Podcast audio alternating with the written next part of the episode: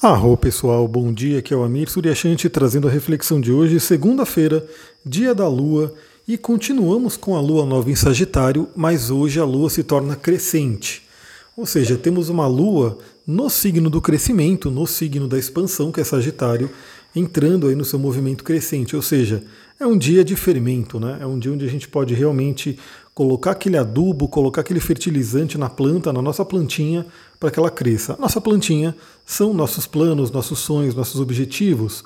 Lembre-se, né? Ontem tivemos um dia bem interessante para a gente poder cristalizar, né? Usar a energia de Saturno para poder ter um foco, um direcionamento, uma disciplina para apontar para os nossos objetivos. E estamos chegando na Lua em Capricórnio. A Lua em Capricórnio vai pedir muito isso. Bom, hoje a Lua vai fazer dois aspectos principais e o Sol também vai fazer um aspecto. Eu diria que um planeta muito atuante no dia de hoje é Netuno. Então a gente tem que saber trabalhar essa energia de Netuno. Vamos lá. Primeiramente, 11h30 da manhã, a gente tem aí a Lua fazendo um sextil com Mercúrio, um aspecto fluente, trabalhando aí o benefício da comunicação, ajudando a nossa mente, ajudando no otimismo, né, ajudando realmente a gente, principalmente, a se comunicar com as outras pessoas, né?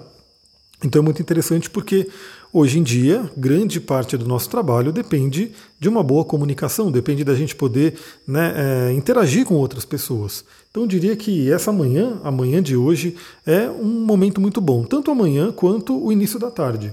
Aproveitem esse momento para falar, para comunicar e também para usar a energia de Mercúrio para poder pensar, refletir, escrever, enfim, qualquer coisa que tenha a ver com essa parte da comunicação. Aí já lá para o final do dia, por volta das 5 e meia da tarde, temos a quadratura com o Sol, que é um aspecto de tensão entre Sol e Lua, podendo gerar algum conflito, algum desconforto e também inaugurando aí a fase da Lua crescente. Aliás, esse conflito, esse desconforto pode ser justamente esse impulso, né, essa necessidade que a gente tem de fazer as coisas acontecerem. Ou seja, a plantinha está lá esperando né, para poder crescer, está lá esperando seus nutrientes e a gente tem que correr realmente para dar esses nutrientes para a plantinha. Também é um ótimo momento para ter um termômetro para medir como é que estão seus relacionamentos, principalmente relacionamento afetivo, já que Sol e Lua representam né, esse masculino e feminino dentro da gente. Então, se surgirem conflitos de relacionamento, observe, comece a entender o porquê, qual é a causa, o que, que pode estar acontecendo e também lembra-se que isso é um reflexo do que está acontecendo dentro de você. Ou seja, a quadratura de Sol e Lua no céu pode refletir aí um desequilíbrio, um atrito entre o Sol e Lua dentro da gente. Todos nós temos a energia, né, o arquétipo de Sol e Lua dentro da gente. E o Netuno também vai estar tá fazendo, né, aí a gente entra às 18h30, praticamente uma hora depois, a, a quadratura da Lua com Netuno um aspecto de tensão. E enquanto isso, o Sol também está fazendo uma oposição a Netuno, ou seja, teremos um aspecto de poder chamado grande quadratura, ou T-square, né, também chamado de T-square, ou quadratura em T, que é um aspecto de poder tenso, né, de tensão, de atrito, entre Sol, Lua e Netuno. Então, Netuno é o cara que pode trazer aí confusão, instabilidade, falta de foco, né, falta de energia também, né, ele pode tirar um pouco a gente da Terra, mas também é um ótimo momento para acessar o inconsciente, acessar o poder criativo. Lembrando aí que às vezes a gente precisa também né, sair um pouco do, do modo trabalhador. Né? Eu estou lendo um livro do Sêneca chamado o, sobre o ócio, né, alguma coisa assim sobre o ócio. E ele vai falando né, da importância da gente ter esse tempo livre, da gente poder de repente sair um pouco do modo produtividade e poder entrar em contato com a nossa voz interior. E é legal que isso vai estar acontecendo no final do dia, né? Lá para a noite, assim, no final do dia. Ou seja, pode ser um bom momento para realmente deixar um pouquinho de lado as coisas mais práticas e acessar um pouquinho essa coisa da arte, do inconsciente, acessar aí também o amor incondicional Claro que se você precisar produzir, saiba que tem os recursos, que eu já falei, inclusive em outros áudios, óleos essenciais que ajudam, né? cristais que ajudam, eu falei no último áudio, dê uma olhada nele caso você não ouviu, mas saiba que teremos aí uma certa, como posso dizer, uma certa turbulência, porque o Netuno ele traz realmente essa energia desse maremoto que vem dentro da gente. Então isso pode afetar nosso emocional, pode afetar realmente o senso de estar conectado com a Terra. É um ótimo dia para você poder fazer o seu grounding, né, o seu enraizamento, para que quando chega o Netuno de repente e joga aquela quantidade de água que representa o nosso emocional, a gente possa estar se sentindo é, seguro nas pedras, na terra, ou seja, acolhido pela Mãe Terra. E aí depois, lá para as 22h30, temos um aspecto fluente, um sextil com Júpiter. Aí já é bem no final do dia, né? já é um horário que eu recomendaria a todo mundo, se não for dormir, já estar pelo menos se preparando para dormir, porque é um ótimo horário para dormir, 10 horas da noite, 10 e meia. E a gente vai ter esse aspecto benéfico, fluente com Júpiter. Ou seja, é um ótimo momento para a gente poder ir dormir com bons sentimentos, com fé, com espiritualidade. Aliás, galera, o Júpiter ele representa essa espiritualidade dentro do nosso mapa, né? O Netuno também. Aliás, é, pessoas que mais sofrem com Netuno são justamente pessoas que de repente não têm esse contato mais é, íntimo com a espiritualidade, né? Porque o Netuno ele vai falar muito sobre isso, sobre aquilo que não é material, sobre aquilo que na nossa sociedade hoje é tido como invisível e assim por diante. Então Netuno vai falar muito sobre isso e o Júpiter ele fala também sobre a fé, sobre a espiritualidade.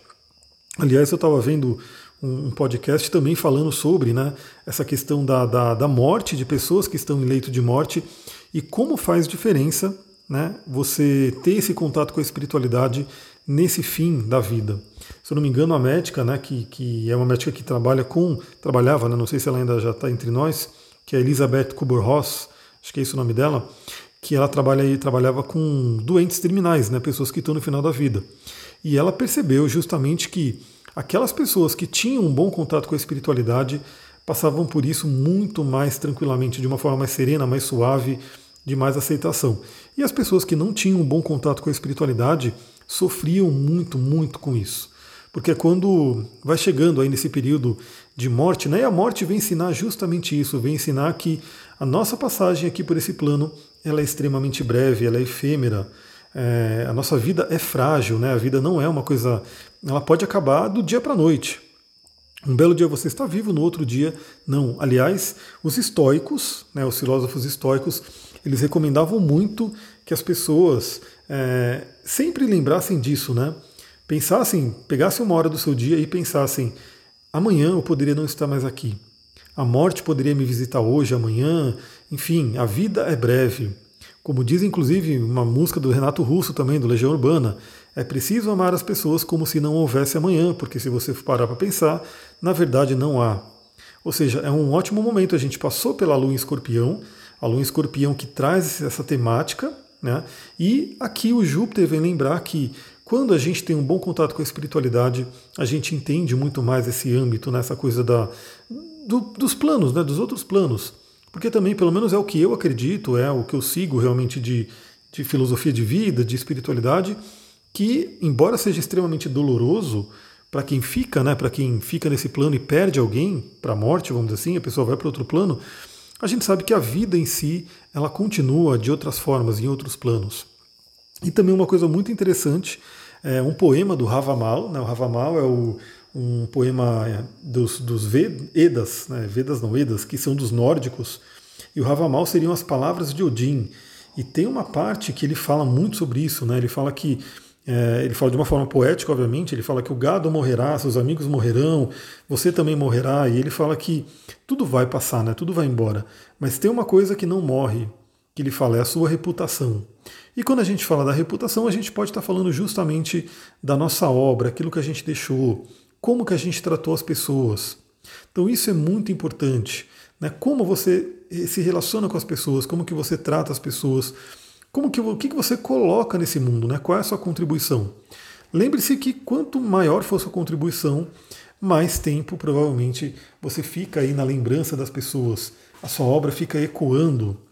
Então é um ótimo dia também para todos nós irmos dormir né, pensando sobre isso, falando qual é a obra que eu vou deixar aqui para esse planeta, para as pessoas que convivem comigo, para a humanidade, né? Então tem um livro também muito legal do Mário Sérgio Cortella, que o nome do livro é Qual é a tua obra? E ele vai falando muito sobre essa coisa de da missão de vida, daquilo que a gente veio produzir aqui nesse plano, daquilo que a gente veio deixar de legado. Então é um ótimo dia para pensar sobre isso e ter fé e otimismo de que a gente vai conseguir. Ou seja, é, reflita sobre seus planos, reflita sobre suas metas, reflita sobre como você se relaciona com as pessoas, porque isso é o mais importante.